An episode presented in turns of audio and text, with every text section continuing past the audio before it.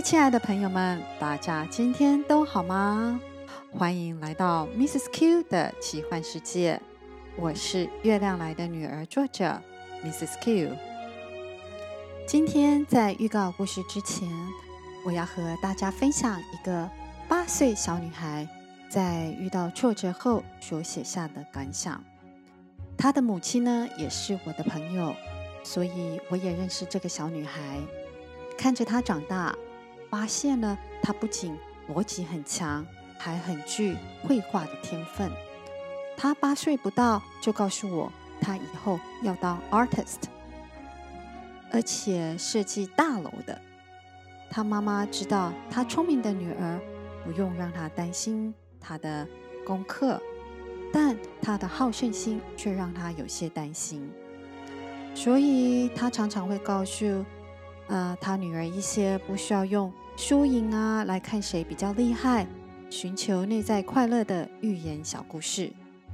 虽然有时他不知道他女儿到底听进去或是听懂多少，但是我这个朋友呢，仍会时不时的提醒他，会犯错是正常的，只要尽力就好。因为呢，他女儿会为了没有考到一百分，或是以一分之差。没有当上第一名而感到沮丧。这次呢，一个对这个小女孩打击非常大的事情发生了，她又哭又叫的。我朋友花了一晚的时间，终于让她平静下来。隔天早上呢，在桌上的小本子，他发现了他女儿写的东西，他整晚啊不安的心也放了下来。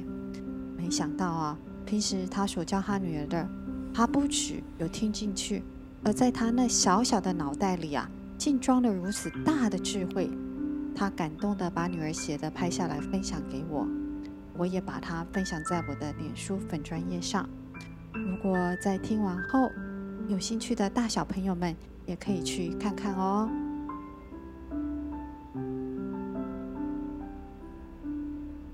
今天，今天等于过去，等于未来。只要把今天过好，就会有美好的过去跟未来。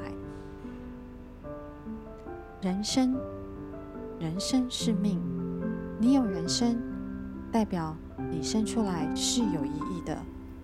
如果你觉得你生出来没有意义，那你就是还没过完你有意义的时候。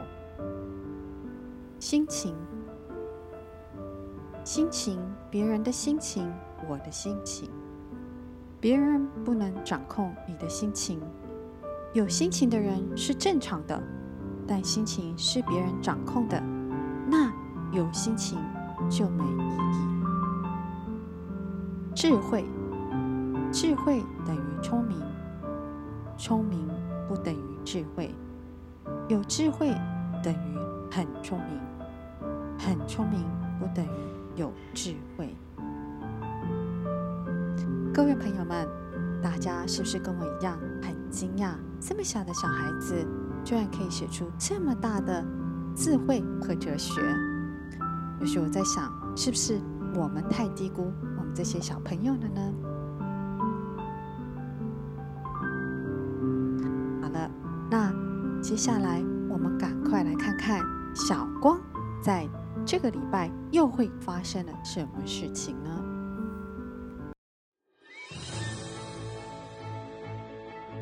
眼看着大大小小的鱼虾被炸死、毒死了许多，而几个充满着毒水的海域，一大片礁岩及其海中的生态也被毁了。再抓不到那些炸鱼的坏蛋，愤怒不已的大海王。就要兴风作浪来惩罚人类了。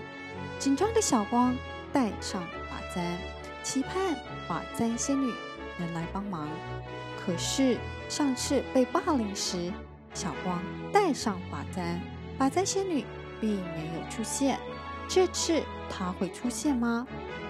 而在这次的冒险旅程的开始，小光惊讶地发现了一个关于他家人的天大秘密。是什么呢？几个村的人日以继夜的在海上巡逻，晚上，小光跟着爸爸也来岸边看守着，但是仍找不到这些炸鱼毒鱼的坏蛋，而这些坏蛋居然发现了海上的隐形岛和珍珠小女孩。这些贪心的人像是找到宝藏般兴奋地笑着：“怎么办？小光可以及时帮助村民抓到这些坏蛋吗？大海王会出现吗？小光全家及村民们能躲过这个即将来到的灾难吗？”各位亲爱的朋友们，故事还剩下六个章节就要结束了，所以大家一定要准时每个星期五来收听《月亮来的女儿光的诞生》，这是小光的故事哦。那今天预告先说到这里，在这里先祝大家有个美好的一周，我们下周见，拜拜。